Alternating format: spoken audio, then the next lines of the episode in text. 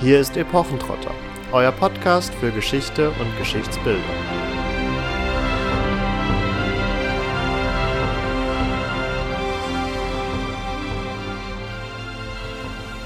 Hier ist Epochentrotter, euer Podcast für Geschichte und Geschichtsbilder. Ich bin aber nicht Marvin, sondern ich bin Philipp von Histofaber und bin heute als rasender Reporter für Epochentrotter unterwegs. Heute bin ich in Magdeburg im Kulturhistorischen Museum und hatte heute schon eine wunderbare Führung durch die Sonderausstellung mit Bibel und Spaten 900 Jahre Prämonstratenserorden. Und zwar durch Frau Dr. Theissen. Möchten Sie sich einmal ganz kurz vorstellen, damit auch alle Hörer dann wissen, wer Sie sind und was Sie genau hier machen? Ja, hallo, mein Name ist Ulrike Theisen. Ich gehöre seit drei Jahren zum Projektteam der Ausstellung mit Bibel und Spaten 900 Jahre Prämonstratenserorden dazu, habe im Februar die Projektleitung für das Projekt übernommen und bin insgesamt seit zehn Jahren als Kuratorin der archäologischen Sammlungen hier am Haus. Ja, der Titel mit Bibel und Spaten. Wie kommt man überhaupt auf diesen Titel und äh, was hat der mit den Prämonstratensern zu tun und wieso überhaupt eine Ausstellung zu den Prämonstratensern? Also zunächst, die Geschichte der Ausstellung ist sehr lang, tatsächlich schon acht Jahre, dass der Orden an die Stadt Magdeburg und an das Museum herangetreten ist in Vorbereitung des großen Jubiläums, um die Möglichkeit zu erfassen, ob eine große Alleinausstellung, die erste Alleinausstellung des Ordens hier in Magdeburg, möglich ist. Die Titelsuche 900-jähriges Jubiläum ist einfach gewesen. Aber wir brauchten natürlich noch einen ziehenden Obertitel. Und da ist uns die Ikonografie, die neue Ikonografie, die spezifisch in den 50er Jahren entwickelt worden ist für das Magdeburger Land, nämlich die Darstellung von Norbert mit Bibel und Spaten als Wiederaufbauer, als Bauer, als zugkräftiges Pferd einer Entwicklung, sowohl seelsorgerisch wie auch tätlichem Aufbau, entgegengekommen. Und da es eben ein Alleinstellungsmerkmal für das Magdeburger Land ist, hat uns dieser Titel am besten gefallen. Wie kam dieses Haus an diese Ausstellung? Norbert von Xanten ist eine ganz spannende Figur des 12. Jahrhunderts.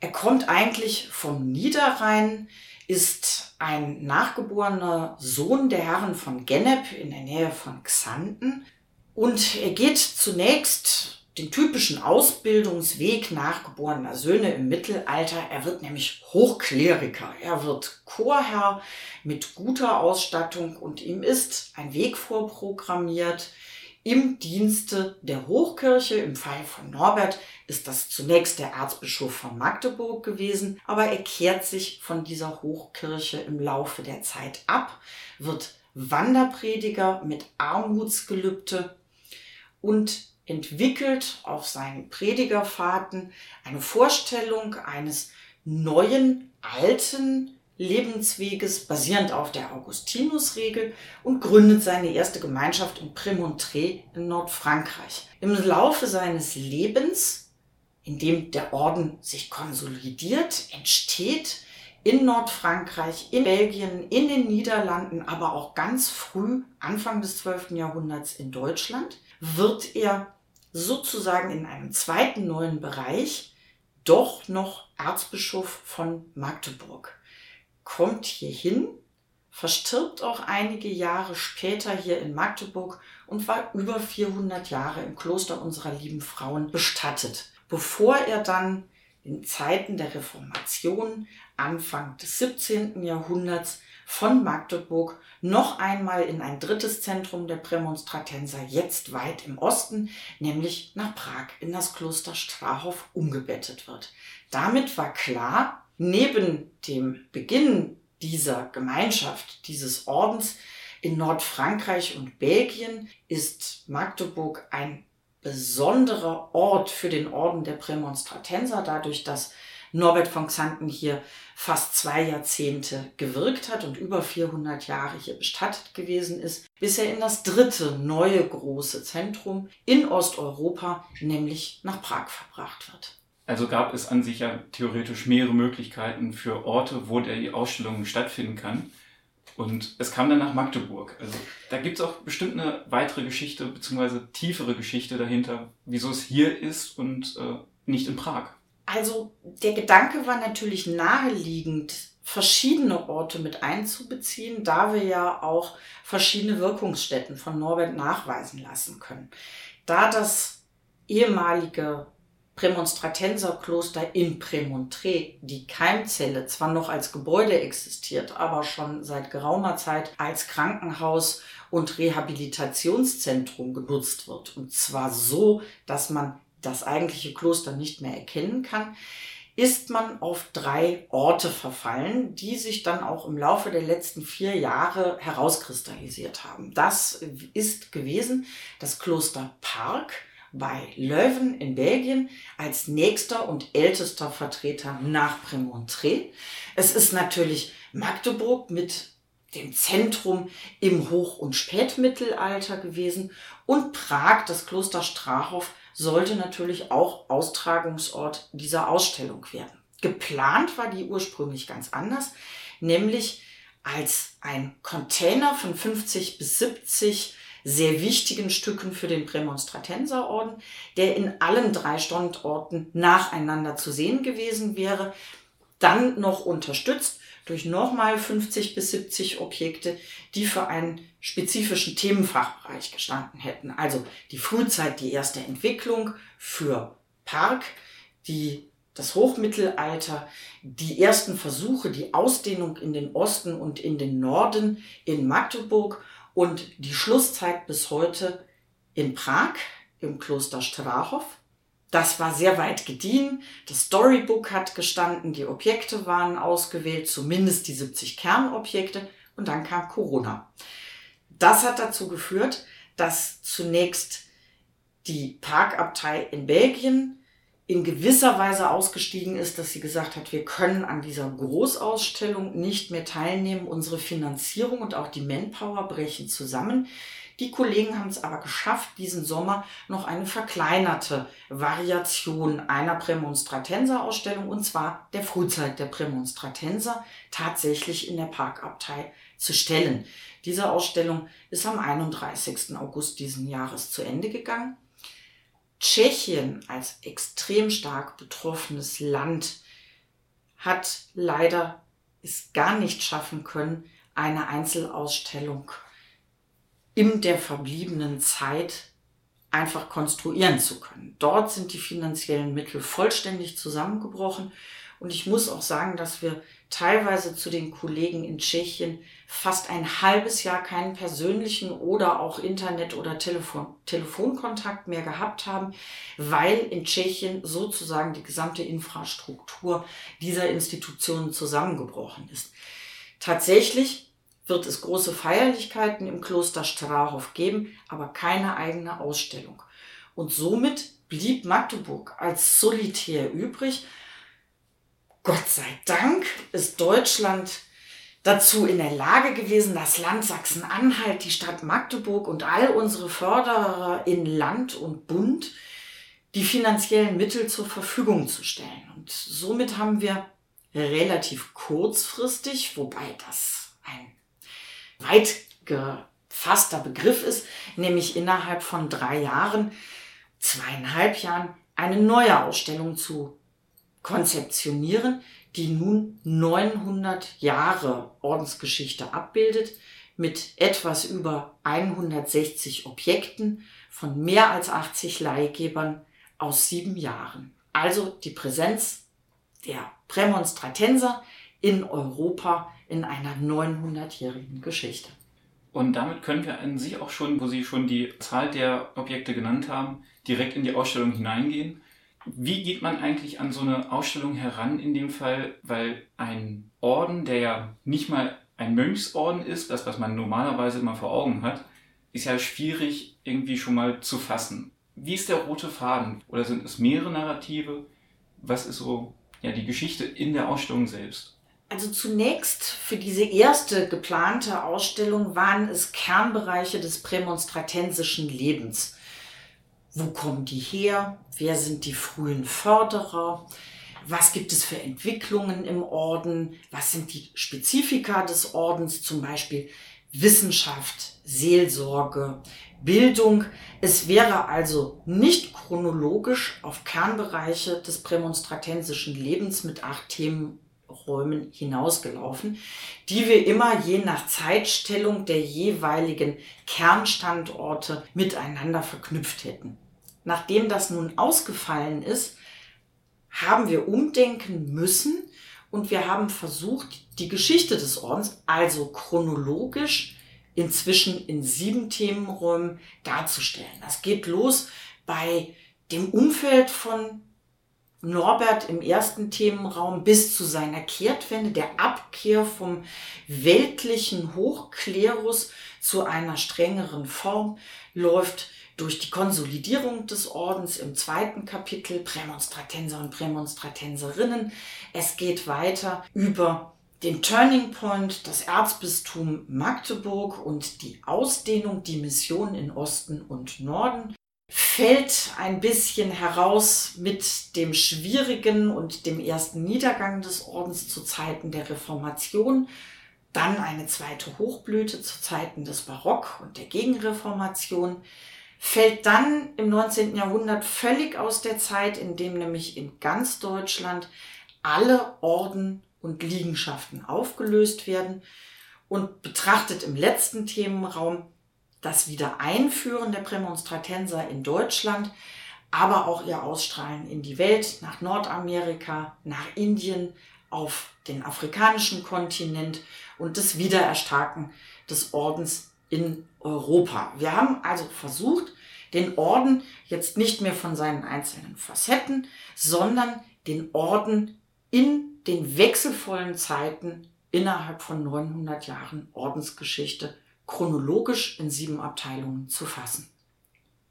Und wie erklärt man in einer mit Objekten und mit kurzen Objekttexten dieses abstrakte Konzept eines Ordens für die heute doch sehr stark säkularisierte Welt?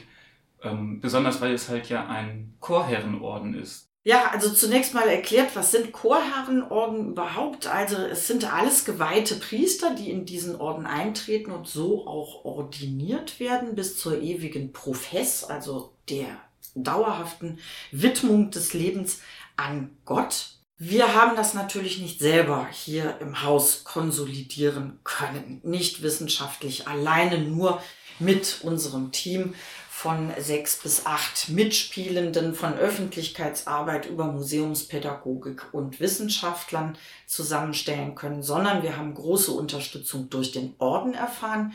Und es ist gelungen, tatsächlich in dem schmalen Zeitfenster zwischen erstem und zweiten Lockdown einen dreitägigen real in Magdeburg stattfindenden großen Kongress hier untermauern zu können. Wir haben etwa 60 Wissenschaftlern aus ähm, zehn Ländern hier gehabt, wo jegliche Facette des Ordens in Vorträgen beleuchtet worden ist. Dazu ist auch eine große Publikation entstanden. Auch die kann man bei uns im Haus erwerben, sind sozusagen die Papiere dieser großen Tagung aus dem letzten Jahr, aus dem Oktober.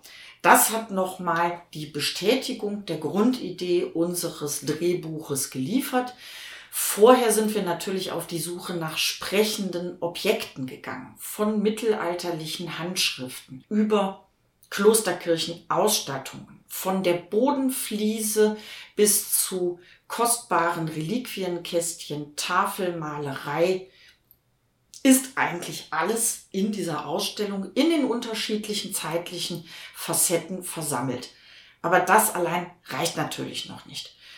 Wir haben die Struktur etwa so gestaltet, dass jeder der sieben Themenräume ein einführendes Objekt hat. Immer einzeln in Einzelvitrine vorgestellt und dort natürlich versehen mit einem großen zweisprachigen, also englisch-deutschen erklärenden Text, der nicht nur das Objekt, sondern vor allem die Abteilung erklärt. Dazu unterstützend sind aber auch verschiedene Medienstationen entstanden, wie zum Beispiel vier kleine Comic-Sequenzen, die in auch stark reduzierter, aber durchaus auch humoristisch angehauchter Art und Weise das Leben und auch das Nachwirken von Norbert für unsere Besucher erfahrbar machen. Ein besonderes Highlight zur Zeit des Hochmittelalters. Wir haben für sie einen Ordensvalomaten entwickelt, durchaus vergleichbar mit den Valomaten, mit denen wir in diesem Jahr alle Bekanntschaft gemacht haben,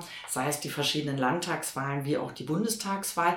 Und so kann man bei uns spielerisch erfahren, ob man überhaupt für das Leben in einer geschlossenen Gemeinschaft geeignet ist und wenn ja, welche der verschiedenen priesterlichen oder mönchischen Orden es denn werden würde.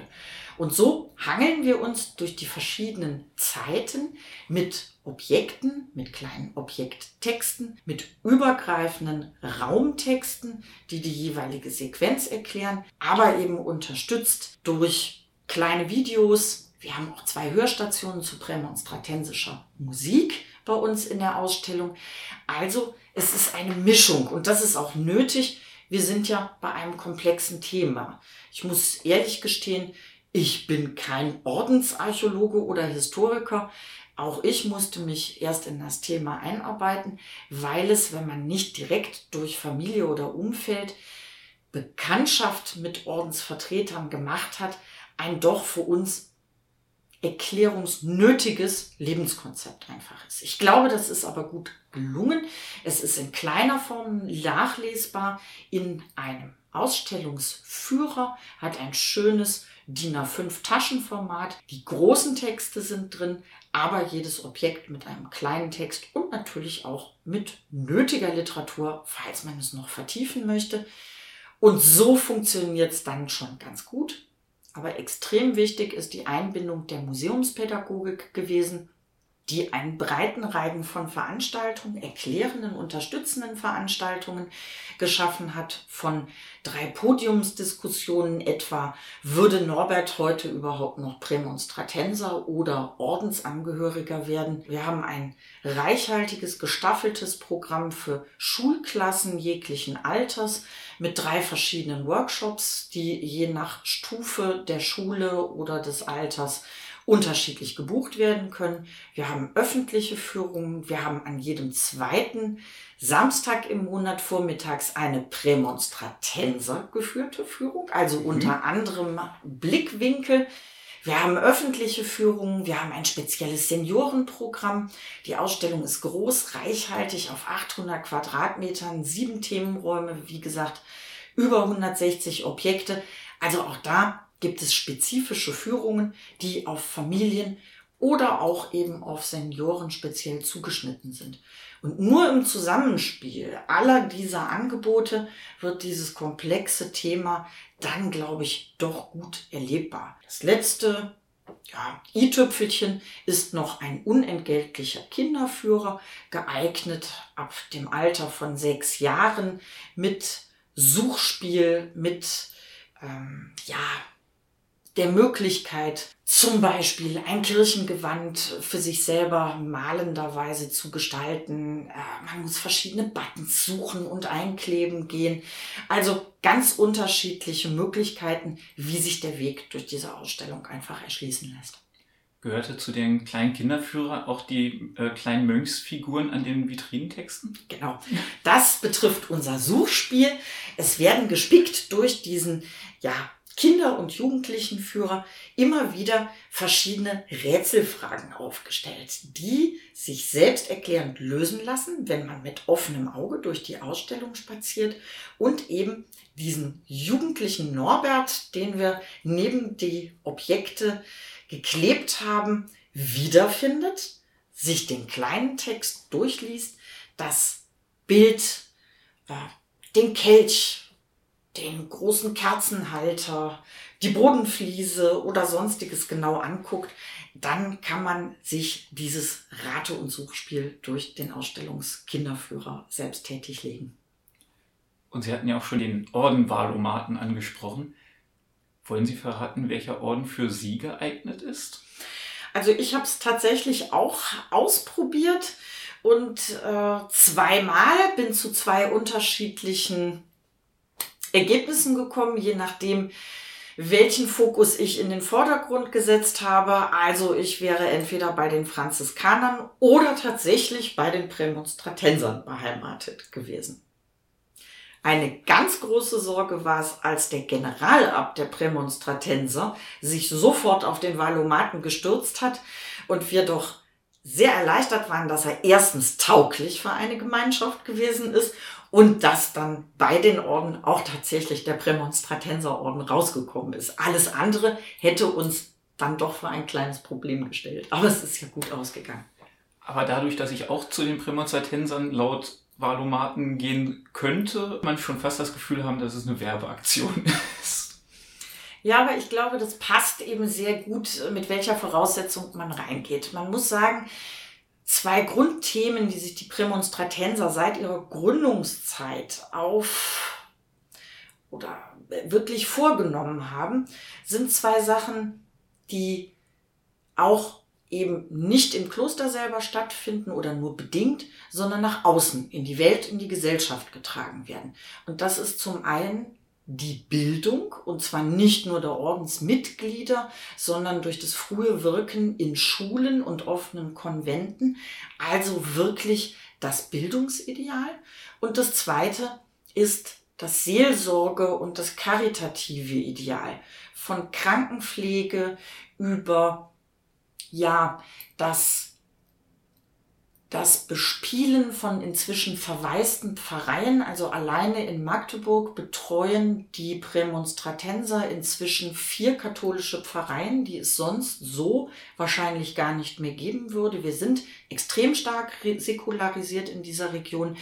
Also dieses Schaffen der Caritas, der Betreuung der Menschen in anderen Feldern zusammen mit der Bildung zwei ganz hohe Ideale. Und wenn ich eben mit dieser Prämisse drangehe, was gefällt mir, also eher das Leben und das Wirken an den Menschen in der Stadt, dann ist es sehr wahrscheinlich, dass ich im Bereich der Prämonstratenser lande. Sie haben ja auch selber gespielt, wenn Sie eher in den Bereich zum Beispiel Tierschutz Waldpflege, einem zurückgezogenen Leben sich eher verorten können, dann werden Sie mit Sicherheit bei den Franziskanern landen. Der heilige Franziskus, der Patron der Tiere, heute des Tierschutzes.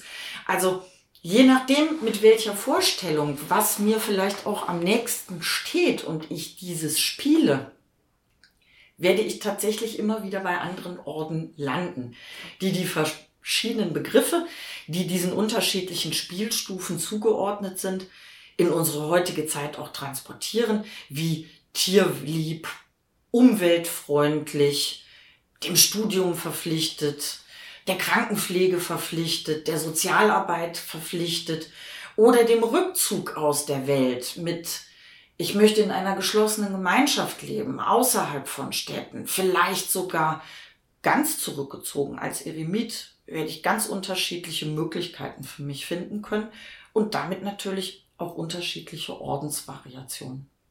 Das ist ja schon wirklich ein sehr großer Aktualitätsbezug, besonders weil heutzutage ja auch alternative Lebensmöglichkeiten auch wieder stärker in Diskussion sind. Wir werden tatsächlich eine Podiumsdiskussion haben, Eben auch unter der Prämisse, ich habe schon die erste genannt, wäre Norbert von Xanten heute noch Prämonstratenser geworden. Es wird eine zweite Diskussion geben, Leben nach Regeln und in Gemeinschaften. Und da wird natürlich wieder ein Vertreter des Magdeburger Prämonstratenser Konventes auf dem Podium sitzen. Wir werden aber auch eine buddhistische Lama-In hier haben.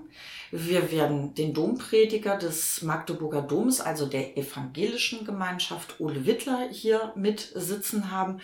Und wir werden eine freie Lebensgemeinschaft, ich weiß jetzt nicht, welche es in Magdeburg geworden ist, aber die alternatives Zusammenleben ohne irgendeine konfessionelle Bindung, sondern das alternative Leben ökologisch in der Form von Wohngemeinschaften oder von Mehrgenerationenhäusern darstellen. Und dort, denke ich, wird eifrig diskutiert werden, weil eben das Leben in Gemeinschaft eben nicht nur im christlichen Sinne, sondern auch mit allen anderen Möglichkeiten, die in unserer Gesellschaft Einzug gehalten haben und auch etabliert sind, beleuchten können. Ich glaube, das werden sehr, sehr spannende Diskussionen werden. Passend zu dem äh, themenbezogenen Rahmenprogramm sind ja auch die Räume ja schon konzipiert. Ähm, was sind so die spannendsten Objekte? Also so, es gibt ja immer Objekte in jeder Ausstellung, die haben, die sind am größten, die sind am kleinsten, die sind am wertvollsten, am unscheinbarsten oder einfach so die persönlichen Lieblingsobjekte. Also was wäre da jetzt um Be äh, zum Beispiel das teuerste Objekt, wenn Sie das sagen können? Mhm. Also, das ist natürlich was, das ist sozusagen eine alternative Führung. Wenn ich sozusagen mal den chronologischen Erzählfaden verlasse. Es ist im Übrigen eine Führung, die wir uns für die lange Kulturnacht, die vorletztes Wochenende stattgefunden hat, überlegt haben. Nämlich eine kleine, knackige Sonderführung der Superobjekte, so möchte ich es mal nennen. Da wäre zum einen im ersten Raum das teuerste Objekt, der berühmte Kappenberger Kopf, das Johanneskopfrelik war, gestiftet von Kaiser Barbarossa. Ein Goldschmiedeerzeugnis des frühen 12. Jahrhunderts, das eine, den heiligen Evangelisten Johannes als Kopf darstellt und in den Reliquien eingegeben worden sind. Absolut einzigartig das teuerste Objekt. 15 Millionen Versicherungswert. Man braucht es aber gar nicht erst zu versuchen. Es ist so gesichert, man hat keine Chance, in irgendeiner Form da dran zu kommen. Wir haben dann weiterhin, vielleicht stellvertretend für die zweite Abteilung, das anrührendste Objekt. Ein winzig kleines privates Gebetbüchlein, das vielleicht eine selbst im aufgeschlagenen Zustand mal gerade, was würde ich denn sagen, acht Zentimeter hoch und vielleicht elf Zentimeter breit ist. Es gehörte der sogenannten Meisterin Gertrude, der ersten sozusagen Äbtissin des Frauenklosters Altenberg. Ihre Mutter ist die heilige Elisabeth von Thüringen gewesen, die mit ihrer Stiftung den Grundstein für dieses mächtige Frauenkloster gelegt hat.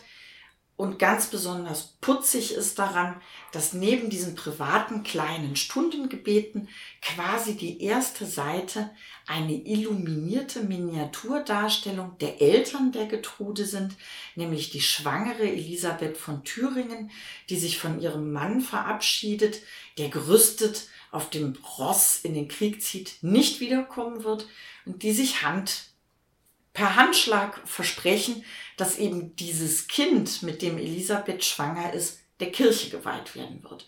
Und genau das passiert eben auch. Und dieses Mädchen wird erste Vorsteherin des Stiftes Altenberg.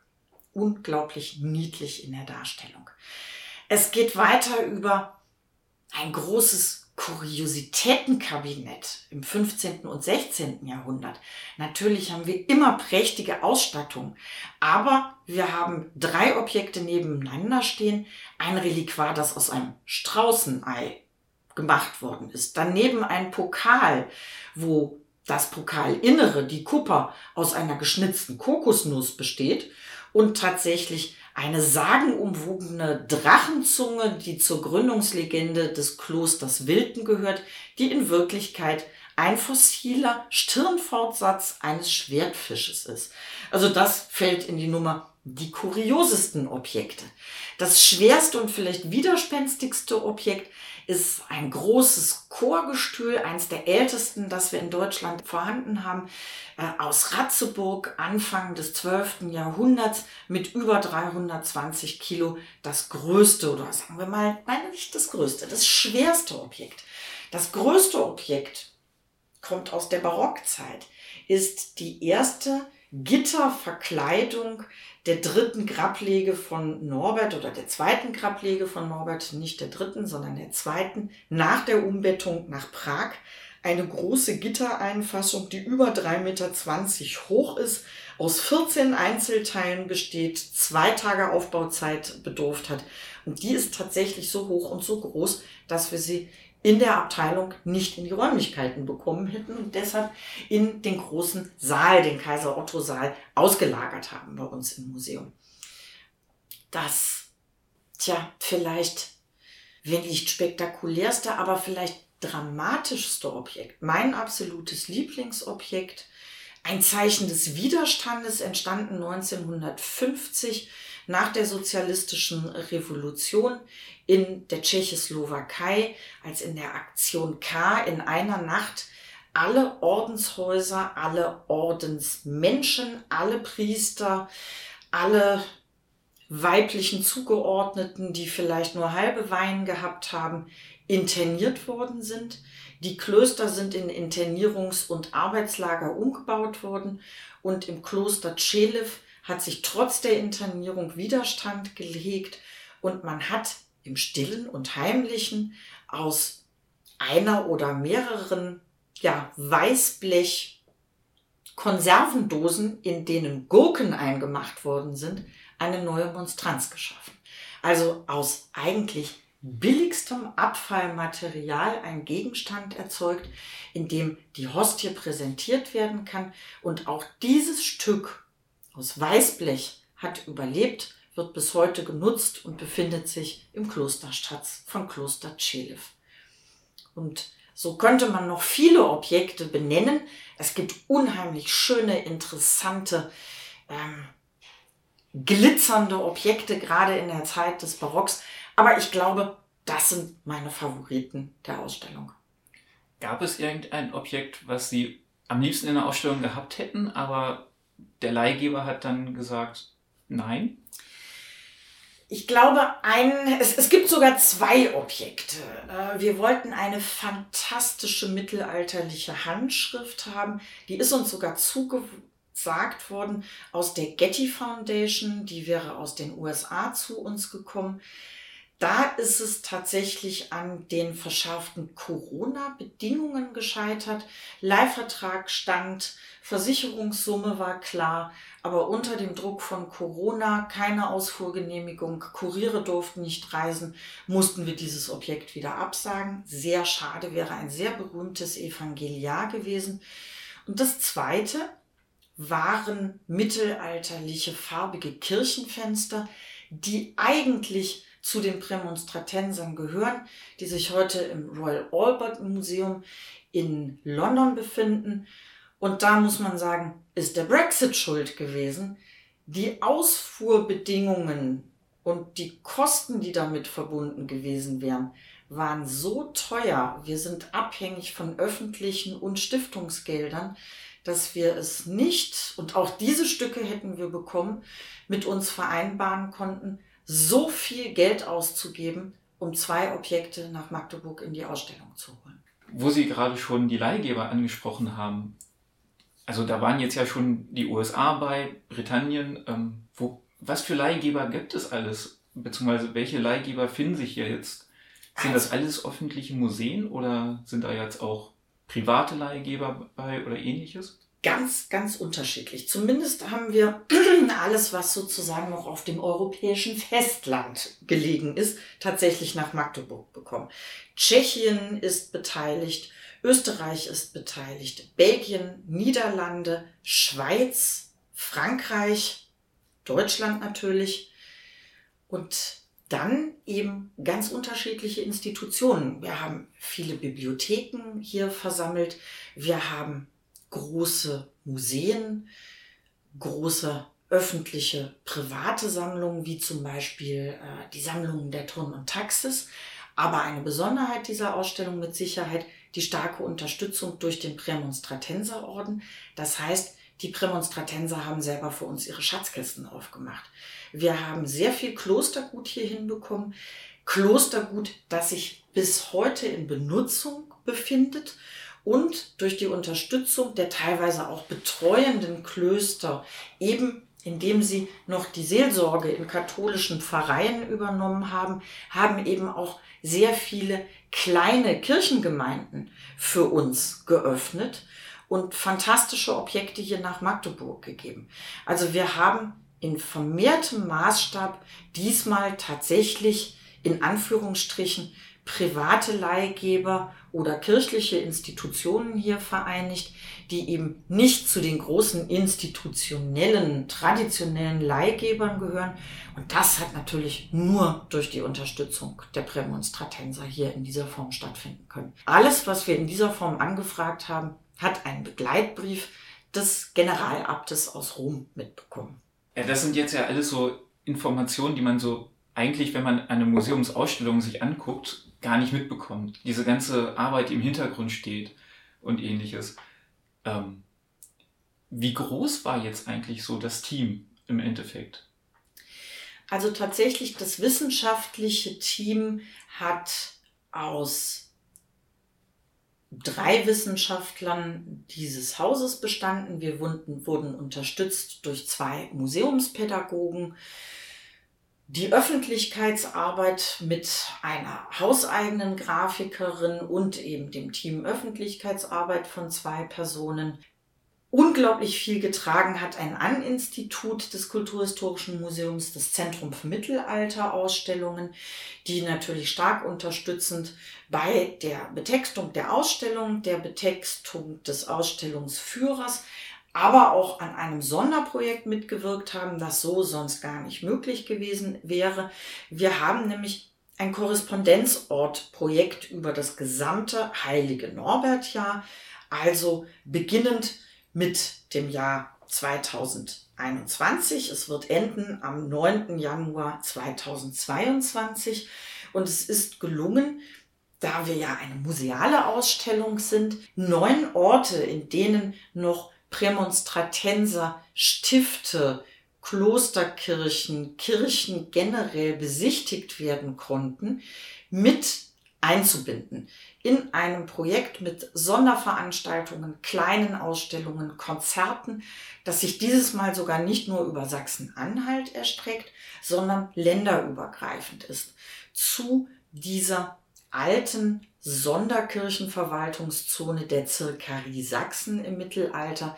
Also wir haben Mitspieler in Sachsen-Anhalt mit Magdeburg, unser Haus und das Kloster unserer lieben Frauen, mit Quedlinburg, mit Klosterrode, mit Leitzkau und Kloster Jericho. Aber wir springen nach Brandenburg mit dem Domstift Brandenburg. Wir springen nach Niedersachsen mit Ratzeburg und Rena.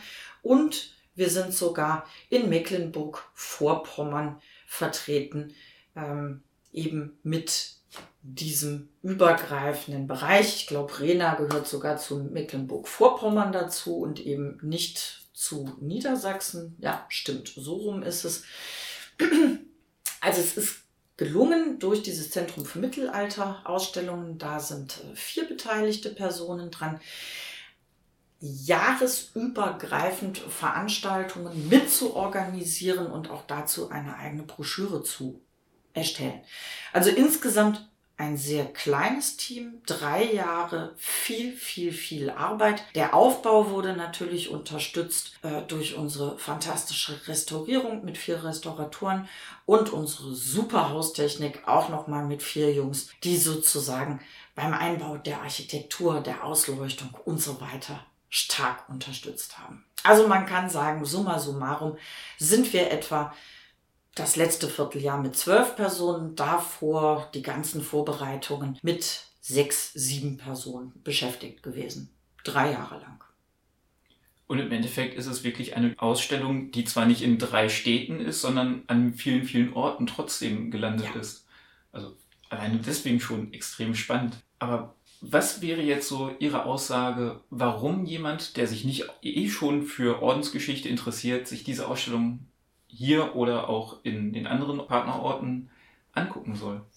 Also der Prämonstratenserorden ist mit Sicherheit ein unglaublich spannender Orden, wenn auch gar nicht so bekannt wie etwa Franziskaner oder Benediktiner, das bis heute sind. Er war ein wichtiger und mächtiger Orden im Mittelalter und er hat eine Besonderheit, die anders sind als andere Orden und ich glaube, die wieder sehr gut in unsere Zeit passen. Dieser Orden hat kein übergeordnetes, in dem Sinne Generalkapitel, wo sämtliche Belange des Ordens verhandelt werden. Es gibt zwar einen Generalabt, der die Vertretung in Rom zur Kurie in Rom gestaltet, aber jedes Kloster ist in gewisser Weise unabhängig.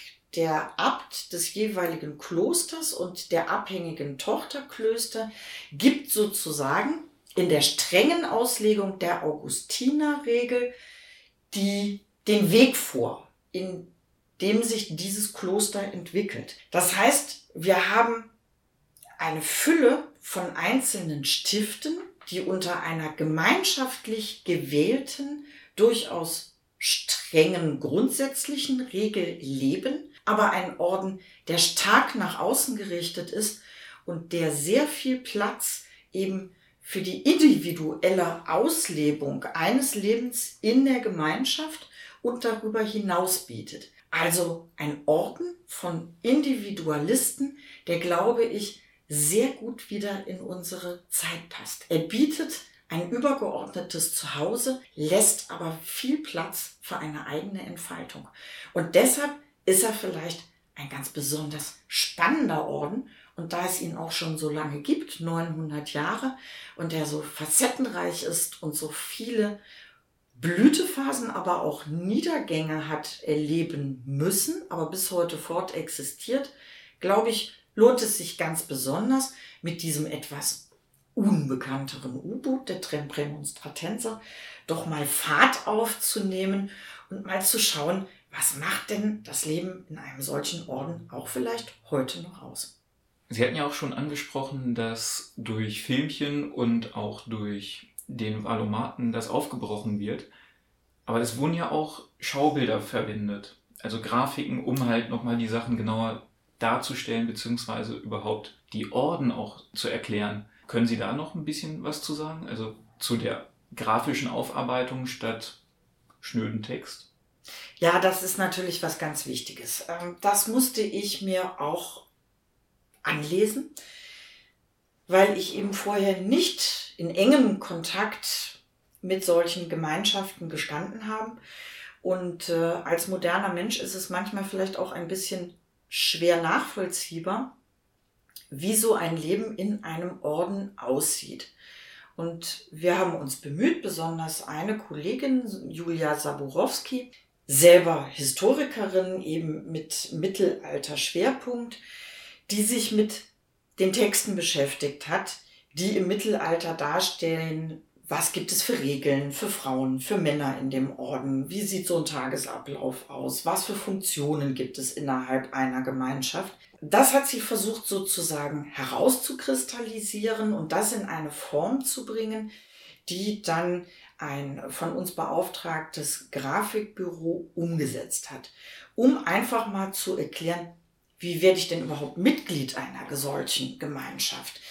was muss ich zum Beispiel für Stationen, für Weihen durchlaufen? Also wie sieht der Weg überhaupt erstmal dahin aus, bis ich Chorherr oder in anderen Orden, die mönchisch ausgerichtet sind, eben Mönch geworden bin. Dann natürlich ganz wichtig, was gibt's denn für Funktionen? Also von einem Abt hat man ja vielleicht schon mal was gehört. Von seinem obersten Verwalter, dem Prior, auch. Den Zellar, also den Kellermeister, der Mensch, der sich um die Vorräte kümmert, kann man sich vielleicht noch rekonstruieren. Den kennt man immerhin noch aus Name der Rose, glaube ja, ich. Sehr gut. natürlich. Novizenmeister hat man vielleicht auch gehört. Also die oder derjenige, die sich um die Ausbildung der neu in den Orden eintretenden kümmert. Aber zum Beispiel ein Amt, das ich gar nicht kannte, der Hebdomadar, sagte mir überhaupt nichts. Wenn mir jemand gesagt hätte, es ist eine Echsenart auf Madagaskar, hätte ich es auch geglaubt. Ich auch. Es ist tatsächlich eine Funktion, die bis heute Bestand hat, anders als viele andere Funktionen, weil die Bereiche der Klöster einfach viel kleiner geworden sind. Es ist tatsächlich derjenige, der für das Anstimmen, die Einhaltung und die Abfolge der Stundengebete und den Dienst am Altar verantwortlich ist. Und obwohl die Gemeinschaft in Magdeburg nur noch vier Prämonstratenser umfasst, ein Abt gibt es nicht. Das Heimatkloster ist Hamborn bei Duisburg, aber es gibt einen Prior, also den Verwalter des Klosters. ja, dann bleibt es gemischt, aber den Hebdomadar gibt es immer noch, weil es auch ein zentraler Punkt, nämlich das Einhalten der Stundengebete, das Singen der Stundengebete, bis heute wichtig für den liturgischen Ablauf, den Tagesablauf der Prämonstratenser ist, gibt es sozusagen den obersten Pfleger der Einhaltung dieser Gesänge bis heute und auch das in einer Gemeinschaft, die nur noch aus vier Personen besteht. Aber diese Person hat dann wahrscheinlich gleichzeitig noch andere Ämter, die beispielsweise Bibliothekar oder Messleser. Äh, genau, also soweit wir das heute noch so zusammenfassen können, ähm, die Ausrichtung der Gemeinschaft, die hier in Magdeburg seit 1991 zunächst mit einem Prämonstratenser, der erstmal geschaut hat, ist eine Wiederansiedlung hier einfach nach äh, 400 Jahren Break mit der Reformation endet die Geschichte der Prämonstratenser 1632 hier in Magdeburg. Sie kommt auch nie wieder hierhin. Es gibt die Zeit des Zweiten Weltkrieges und danach ist Deutschland geteilt in der DDR war es kein oder kein war es nicht gewollt, Orden in diesem Sinne wieder anzusiedeln. Das passt nicht zur sozialistischen Gesellschaftsstruktur und Auslegung. Und so gelingt es trotz schon lange andauernden Bemühungen erst wieder 1991 einen Versuch zu unternehmen, die Prämonstratenser hier wieder in Magdeburg zu lokalisieren. Und es gibt, sie waren mal zu fünft, momentan nur zu viert. Es entsteht gerade das einzige neue Stift nördlich der Alpen. Also da wird es tatsächlich auch wieder einen Begegnungsraum, einen Gemeinschaftsraum, Gästeräume geben, sechs Zellen für die Patres, die im Kloster wieder einziehen werden. Ähm, es soll eine öffentliche Begegnungsstätte mit Küche werden, also dort kann auch für kleines Geld gegessen werden, wird es wieder mehr Funktionen geben. Momentan wohnt man verteilt in der Stadt, aber diese vier Patres betreuen vier katholische Kirchengemeinden in Magdeburg und übernehmen auch Lehrertätigkeiten, zum Beispiel am Welchwunder Nobertus Gymnasium in Krakau, Ostelbien. Also nicht in der Stadt Krakau, sondern im Stadtteil Krakau in Magdeburg. Okay, ich war gerade schon ein bisschen äh, überrascht. Also man merkt ja auch schon dadurch, dass sie halt die äh, Gemeinden betreuen und auch Lehrtätigkeiten übernehmen, daran merkt man ja auch irgendwie schon, dass es nicht so diese Klischeegeistlichen sind, sondern sie sind wirklich direkt im Alltag verwurzelt. Sie haben auch nicht die Pflicht, im Alltag das Prämonstratenser Gewand, das cremefarbene Habit zu tragen. Tatsächlich wird das Habit nur bei kirchlichen Handlungen oder ordensrelevanten Veranstaltungen getragen. Also die Prämonstratenserführung, die hier jeden zweiten Samstag im Monat stattfindet, der Prämonstratenser, der sie durchführt, wird dann das Habit tragen. Wenn die aber als Seelsorger, wenn sie nicht gerade die Messe halten, also zum Beispiel bei, beim Krankenbesuch oder als Lehrer unterwegs sind in den Schulen, tragen die normale Straßenkleidung. Vielleicht mit dem kleinen weißen priesterlichen Schleifchen, aber noch nicht mal das ist Voraussetzung. Also auch deshalb vielleicht ein spannender Orden für die heutige Zeit, weil dieses Leben kann nach eigener Wahl den Rückzug in die innere Struktur dieses Ordens mit Leben in einem Stift bedeuten.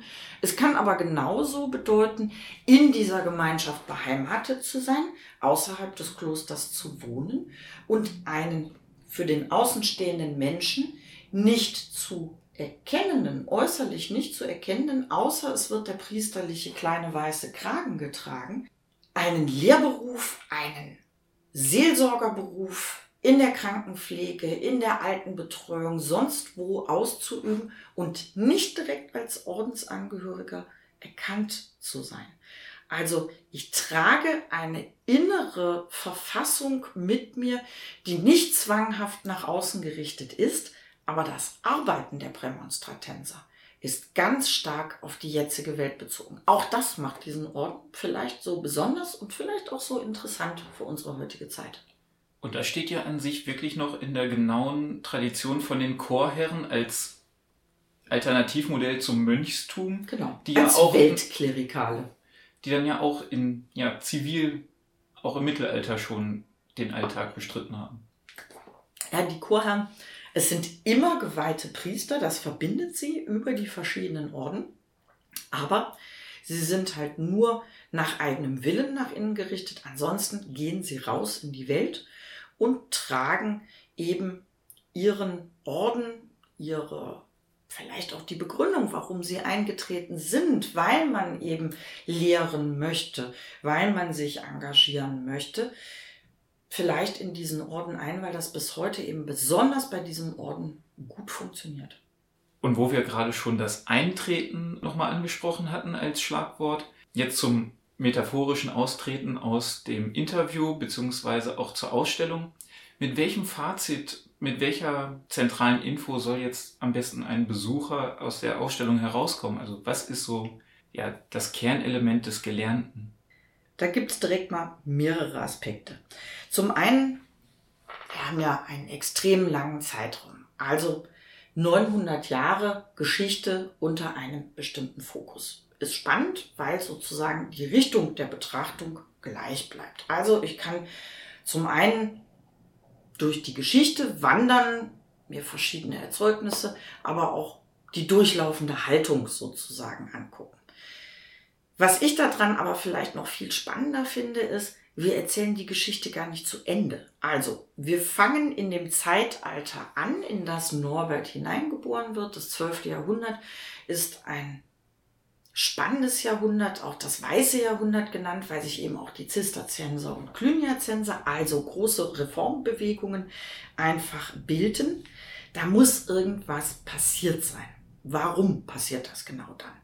Und man kann es einfach damit beschreiben, dass die bis dahin gekannte mittelalterliche Welt starke Erschütterungen erfährt.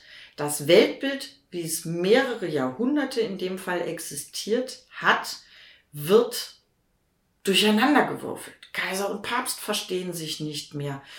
Äh, wir haben nicht nur kleine Scharmützel, sondern größere Kriegszüge, die drin sind. Jerusalem geht verloren, dritter Kreuzzug, absolute Katastrophe, Albtraum, Verwüstung anderer Staaten im Abendland durch die Kreuzritterheere, Ernteausfälle, erste große Krankheitsläufe, aber zum Beispiel auch das Entstehen der Städte, des vierten Standes, den es bis dahin nicht gibt, des freien Bürgers, des Händlers mit hohen Bildungsqualitäten. Also Umbrüche in der Gesellschaft. Und das ist was, das wir heute ja im Moment ganz extrem erfahren. Mit zum Beispiel der Bewegung Fridays for Future, wie auch immer man das bewerten möchte. Mit der Pandemie, die uns seit anderthalb Jahren gefangen hält. Mit den Umbrüchen in den politischen Systemen. Also zwei Zeitalter, die, wenn man genau hinschaut, eigentlich eine starke Verknüpfung miteinander aufweisen. Und das nicht zu Ende erzählen der Geschichte, weil die Prämonstratenser sind ja noch da und sie haben sich in Magdeburg verfestigt. Und wie gesagt, sie bauen das erste Stift seit geraumer Zeit, nicht nur in Deutschland, sondern gesamtnördlich der Alpen, macht, glaube ich, ein Türchen auf, mal diese Situation, das Leben in Gemeinschaften, es muss ja kein christlicher Orden sein, mal zu durchdenken und vielleicht auch einen neuen Standort für mich, in dem ich da mal durchlaufe und mal überlege, was sind denn die Antriebspunkte durch die Zeitalter durch für die Menschen gewesen, die sich diesem Orden angeschlossen haben, kann ich für mich vielleicht auch einen Turning Point feststellen. Zum Beispiel jetzt durch die Corona-Pandemie ändert sich bei mir durch das Erlebte der letzten anderthalb Jahre was und da wird jeder von uns oder man muss ja nicht damit zufrieden sein, egal in welche Richtung wie die Wahlen ausgegangen sind. Was passiert nach 16 Jahren Frau Merkel, ohne das in irgendeine Weise bewerten zu wollen? Wir sind, genauso wie Norbert das zweimal gewesen ist, an Turning Points. Wir können uns gerade im Moment überlegen, alles wieder zurück zum Alten oder brechen wir vielleicht in was Neues auf? Und ich glaube, das macht es besonders spannend, diese Ausstellung mit einem Thema, das uns teilweise durch die starke Säkularisierung, die Abwendung von solchen Gemeinschaftsleben vielleicht genauso fremd ist wie eine Ausstellung über die Römer oder die Bronzezeit. Also es ist für uns schwer fassbar. Es ist auch tatsächlich schwer zu erklären, was läuft da ab. Aber ich glaube, durch diese 900 Jahre und den immer wieder Jetzt-Bezug, den wir versuchen herzustellen, in, durch die gesamten 900 Jahre, ist diese Ausstellung vielleicht besonders spannend als großer kulturhistorischer Wurf, weil ich mich immer wieder selber neu verorten kann. Und das sollte natürlich bestenfalls das auch sein, dass der geneigte Besucher mitnimmt aus unserer Ausstellung. Nicht nur Preziosen aus 900 Jahren gesehen zu haben und huhu, spannend, wie lebt denn ein bestimmter Orden, sondern vielleicht auch festzustellen, durch diese starken Umbrüche und Brüche in der Ordensgeschichte, wie sieht's denn bei mir vielleicht aus? Und wir haben zum Ausgang etwas, das wir gar nicht angeguckt haben, ein Fadenspiel für Groß und Klein, wo ich nochmal so prägnante Begriffe eingeworfen habe, wo man mit bunten Wollfäden gucken kann, welche Richtung hätte ich denn eingeschlagen. Ist Norbert von Xanten Superstar oder ist er durchgeknallter Fanatiker? Ist das was für mich? Wäre das gar nichts für mich? Wäre ein weicherer Mittelweg eher was für mich? Also all das ist möglich. Man kann durch diese Ausstellung sehr lesend, aber auch sehr spielerisch gehen. Und deshalb haben wir, glaube ich, letztendlich in unserer Erzählung, die wie gesagt keinen echten Endpunkt hat, eine gute Zusammenfassung hinbekommen, dass wir von dieser Geschichte der Prämonstratenser aber auch immer wieder ins Heute zurückführen. Also auch so ein bisschen die Reform der Prämonstratenser als Anregung für eine ja, Reform von sich selbst. Also zumindest mal, es muss ja nicht direkt in eine Reform und äh, den Eintritt in eine geschlossene Gemeinschaft irgendwie ausmachen. Aber vielleicht, wenn ich da durchgegangen bin und mir das mal alles angeguckt habe, was da so passiert ist, und ich gehe raus und denke einfach, wäre das was für mich? Wo stehe ich denn jetzt? Die Pandemie ist noch nicht vorbei. Wir wissen ja noch nicht, was diesen Winter wieder auf uns zurollt wie es werden wird, äh, wie sich weltweit politische Gefüge verstellen oder verändern werden. Also ich glaube, diese Ausstellung bietet wirklich Gelegenheit, so ganz kleinen mal ein bisschen, wenn ich sie durchlaufen habe, mich mal unten hinzusetzen, im Ausstellungsführer zu blättern und mal zu überlegen, hat mir das irgendwas für mich gebracht? Es geht ja viel um eine Geistes- und Lebenshaltung.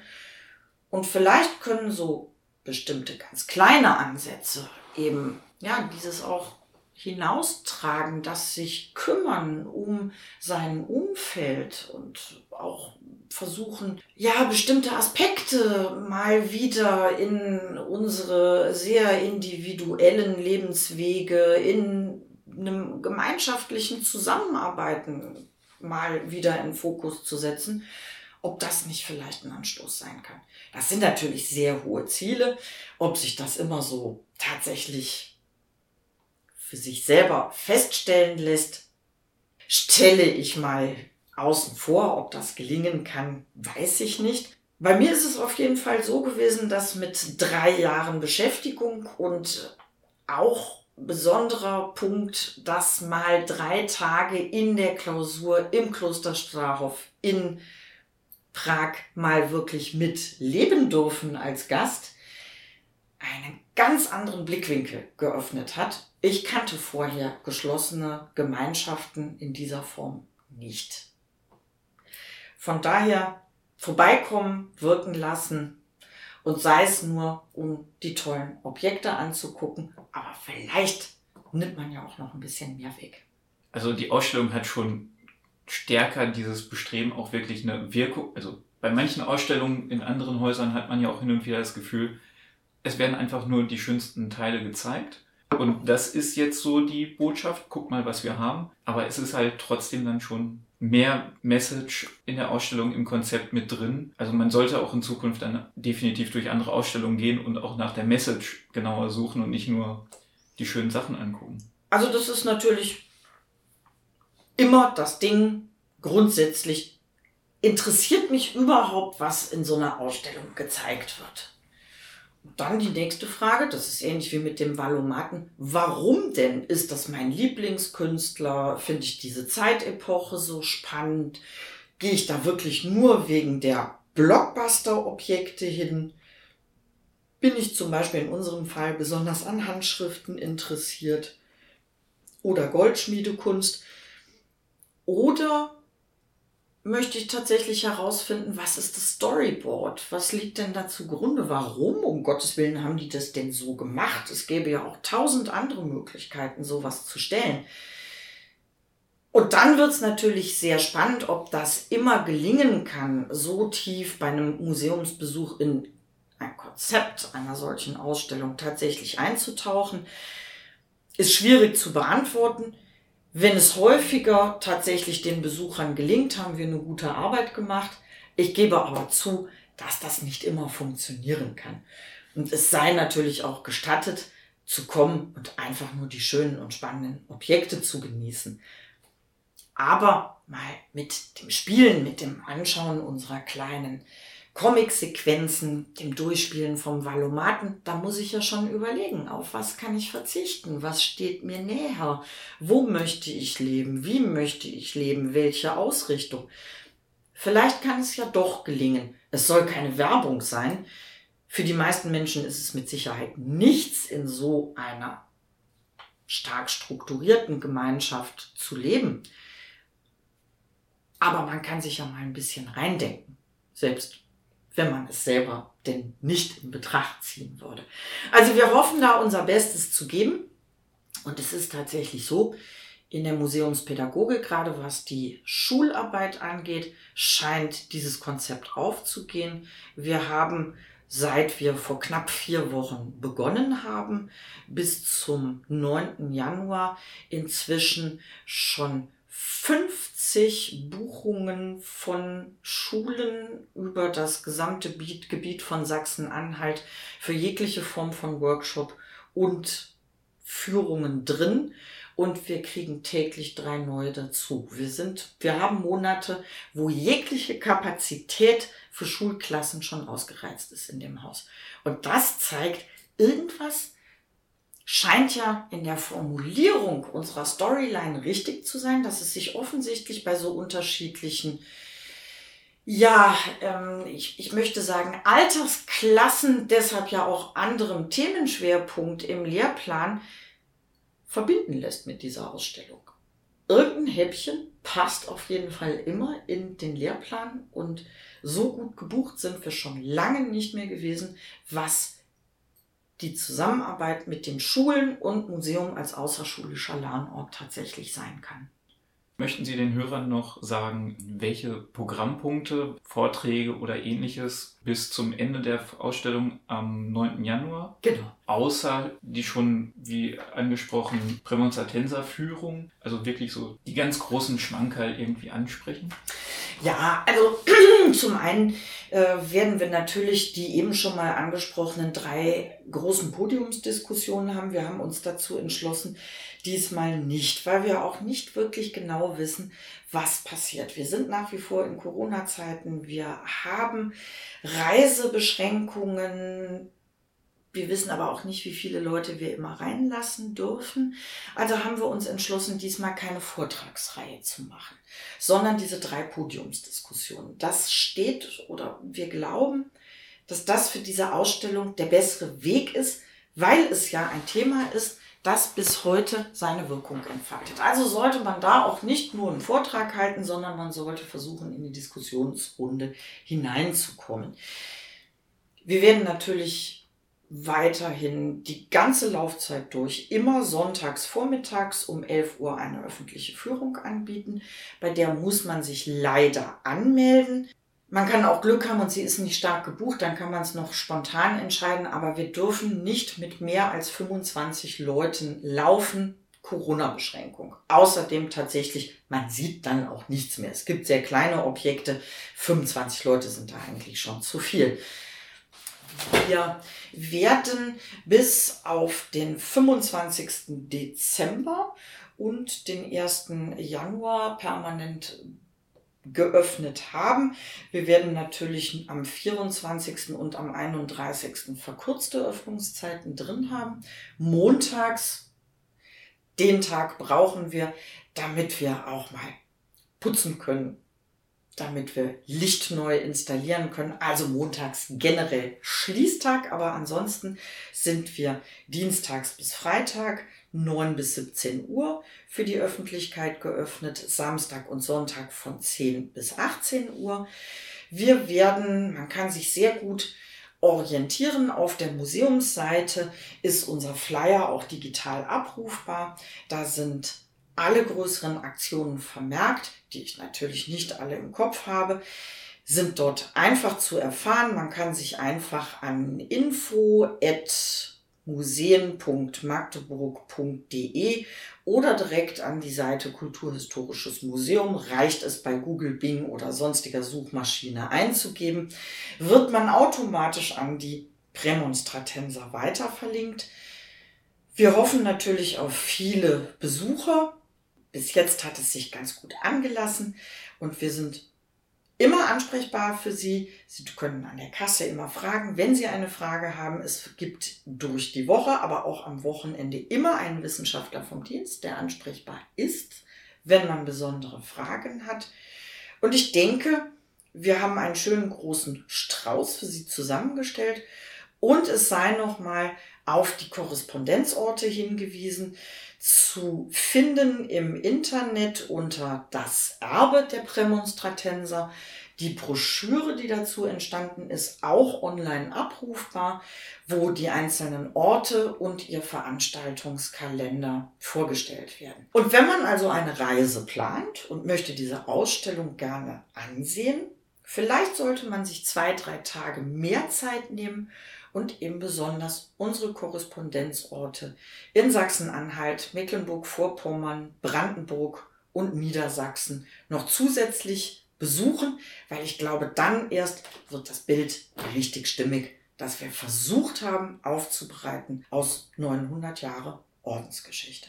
Gibt es neben den schon ortsgebundenen Programmpunkten hier in Magdeburg und an den Partnergemeinden auch noch ein digitales Angebot, das man von zu Hause sich auch angucken kann, falls man es jetzt nicht unbedingt hierher schafft? Also es gibt leider keinen digitalen Rundgang durch die Ausstellung. Ähm, das ist schwierig, kostenintensiv. Dafür hat unsere Budgetierung nicht ausgereicht. Aber wir haben natürlich kleine Sequenzen gedreht, die über YouTube zu besonderen Objekten abzurufen sind. Wir haben einen eigenen Facebook-Account eingerichtet, wo man selbsttätig für Leute, die nur gehört haben, nur gelesen haben, aber vielleicht die auch da gewesen sind, auch über Facebook, über Aktionen informiert werden oder diskutieren können. Ich bin leider gerade überfragt, ob die drei Podiumsdiskussionen, ich kann es mir aber gut vorstellen, ob es dazu ein Livestreaming gibt. Ist auf jeden Fall angedacht, ob es sich durchführen lässt, äh, muss man noch gucken. Es ist nicht so ganz einfach mit den Hotspots bei uns im Haus. Was es auf jeden Fall auch auf YouTube gibt, es ist ein Film zu den Korrespondenzorten entstanden von etwa 25 Minuten Länge, wo jeder Korrespondenzort unter einem bestimmten Tenor, der wird also auch überall derselbe sein, ähm, seinen Korrespondenzort ein bisschen vorstellen kann. Auch der ist über YouTube abrufbar. Da kann man sich also sehr gut über das Erbe der Prämonstratenser, so heißt das Korrespondenzortprojekt, informieren. Es wird immer mal wieder einige Radiointerviews und Einspieler geben.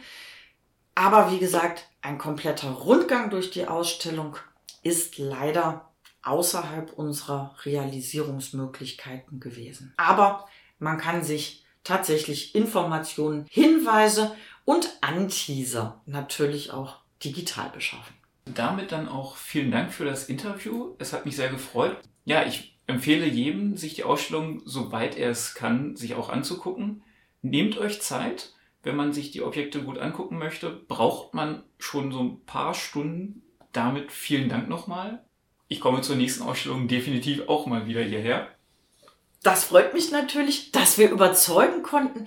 Natürlich sehr gerne. Wir sind dankbar für jede Möglichkeit, unsere Ausstellung einfach einer breiteren Öffentlichkeit vorstellen zu können, weil, wie gesagt, ein nicht ganz einfaches Thema, ein Orden, der gar nicht so bekannt ist wie etwa Franziskaner oder Benediktiner. Und damit müssen wir natürlich auch und wollen auch jede Chance ergreifen, dieses Thema zu vermitteln. Sei es durch Führungen, durch Einzelfragen, sei es durch die hervorragende Möglichkeit, so einen Podcast überhaupt, ja, um interessant zu sein für ein solches Projekt. Und daher kann ich das nur zurückgeben. Ganz herzlichen Dank für die Möglichkeit, diese Ausstellung hier so breit gefächert vorstellen zu dürfen. Und äh, ich kann mich nur anschließen.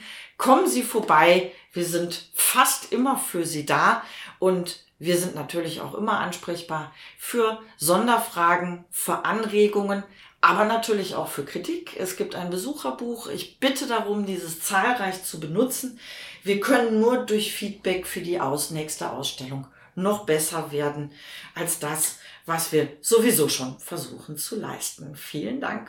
Und für mehr Informationen zu der Ausstellung und auch generell zum Museum findet ihr ja die Informationen auf der Internetseite magdeburgermuseen.de. Und damit gebe ich jetzt auch weiter wieder zurück an Marvin und Katharina. Vielen Dank, lieber Philipp, nach Magdeburg. Das war unser Interview-Special aus der Ausstellung mit Bibel und Spaten 900 Jahre Prämonstratenserorden. Über den Prämonstratenserorden könnt ihr euch außerdem über unsere letzte Epochentrotter-Folge informieren. Da hatten wir ein Interview mit Dr. Sebastian Bütow gehabt, der ausführlich über die Geschichte des Prämonstratenserordens, vor allen Dingen mit Blick auf das Mittelalter, berichtet. Wenn euch das Format gefallen hat, dass wir eben auch jemanden vor Ort in einer Ausstellung hatten, und von vor Ort berichtet haben, dann lasst uns doch gerne ein Like da oder gebt uns anderweitig Feedback. Ihr könnt das unter anderem machen über unsere Social Media Kanäle, Facebook und Instagram, da als Kommentar oder auch als Direktnachricht. Wenn ihr kein Social Media habt, dann könnt ihr uns auch gerne einen Kommentar auf unserer Webseite epochentrotter.de hinterlassen oder ihr schreibt uns eine Mail an kontakt.epochentrotter.de und den lieben Philipp von Histofaber findet ihr natürlich auch auf Social Media, unter anderem auf Facebook und Instagram und die Homepage des Projektes findet ihr unter histofaber.de. Da ihr damit in dieser Woche so gesehen schon wieder eine Sonderfolge bekommen habt, habt ihr das Glück, auch direkt in der nächsten Woche wieder einschalten zu können. Da gibt es dann die nächste reguläre Episode Epochentrotter, zu der wir natürlich hoffen, dass ihr wieder einschaltet und uns bleibt damit nur nochmal Philipp zu danken und zu sagen, macht's gut und ciao, ciao. Gleiches von mir, macht's gut, bleibt gesund. Ciao, ciao.